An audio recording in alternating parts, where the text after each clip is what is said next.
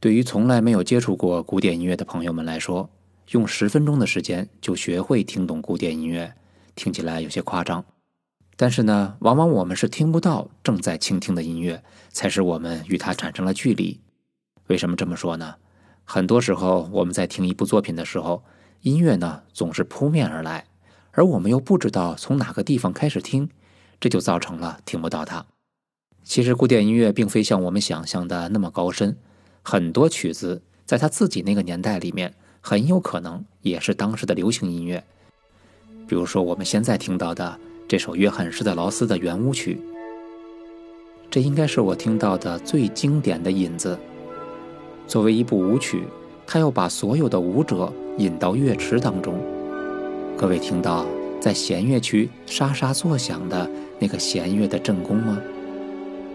我们可以再来听一下前面这部分。这回呢，大家注意，在整个声部的最底层，弦乐慢慢的进入，然后去听它的圆号。木管出现了，现在中提琴和大提琴回应。再是木管，他在描写鸟儿的啼鸣。注意一下，接下来太阳将要出来了，所以这个地方会有一个渐强。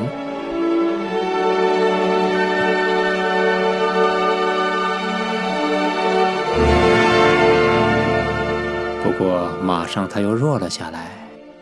其实大家可以想象一下，音乐真的就像画面一样，没有那么的复杂。如果你有足够的想象力，你一定能够想象得出来它所描绘的画面。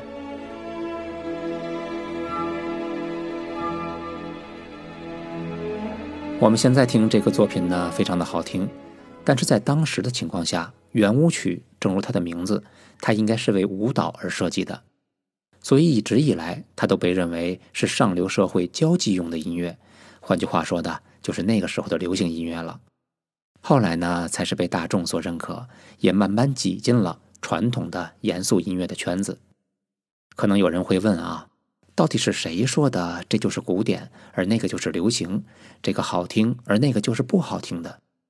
直到现在为止，掌握着音乐解释权的，仍然是音乐的评论家、理论家。和教育工作者们，而很多时候，当我们碰到不懂的事物时，会有一种强烈的不安全感。这个时候就需要解释，而恰巧在这个当口，有一个人，或者是教授啊，或者是大师，他振臂一挥，告诉你这个是好听的，或者是这个是经典。我想呢，多数情况下您肯定会认同。当然，我们需要有老师的带领。可大家想没想过？每个人都有每个人的古典，每个人有每个人的所爱。既然艺术是自由的，那么理解也会是自由的。因此，我希望这个为期一年的分享，不只是分享我对音乐的感受，还希望借此机会让大家有独立判断的能力，找到自己喜欢的风格，也找到能和自己有共鸣的作品。所以，面对古典与流行，我们不必太过纠结。把每一次聆听可以当做一次体验的机会。如果今天哪位作曲家能够把握这个时代的艺术脉搏，写出了雅俗共赏的曲子，我想等到二百年以后，说不定也被认为是古典了。当然，作为古典音乐呢，它有着自己非常严格的标准，所以所谓古典音乐 （classical music） 应该是被称之为经典音乐才对。所以，像小苹果呀这样的歌曲，就算再多的人闻之起舞。也没有办法成为古典，它只能在一个时期之内对人们的社交、对人们的情感、对人们的生活有所帮助。现在呢，我们可以一起回想一下，是不是都有过这样一种经验？但凡听到类似这样的旋律，都会情不自禁地跟着哼唱。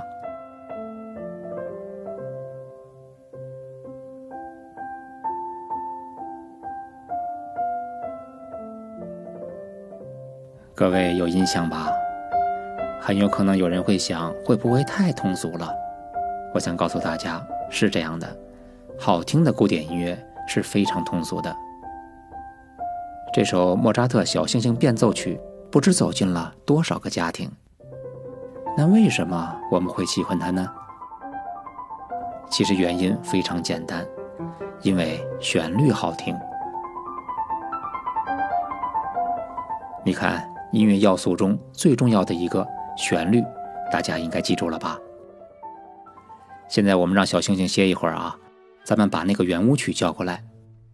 各位注意，舞者已经进入了舞池，怎么样？有没有一种不自主的就会跟着摇摆的感觉？一二三，一二三，嗯哒哒，哒哒，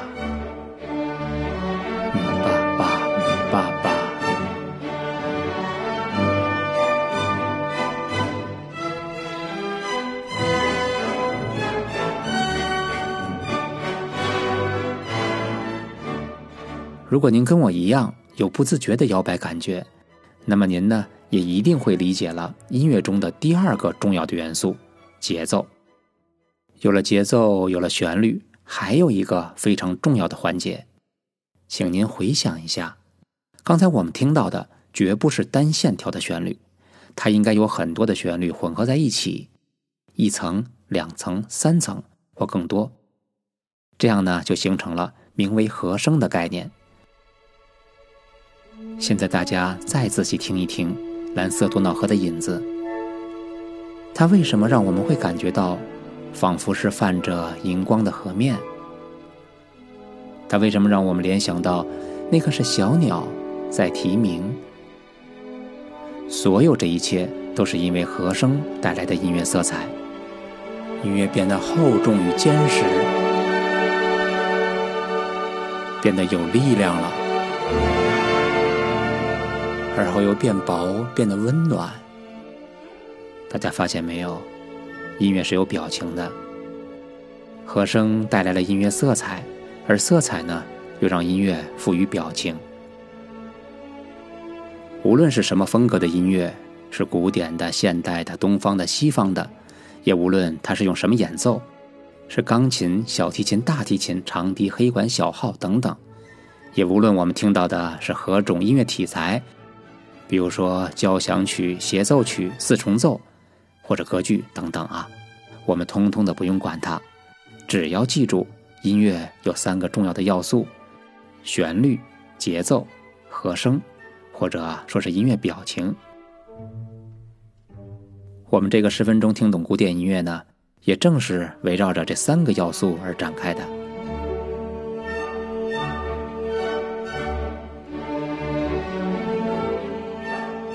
在往后的一大段时间里，我每年都会制作出新的专辑和大家分享。各位可以关注一下“加天私家音乐课”的公众号，或者查看一下我的专辑列表，也可以在我专辑说明里面找到我的联系方式。好了，不多说了，那就开始属于您的音乐之旅吧。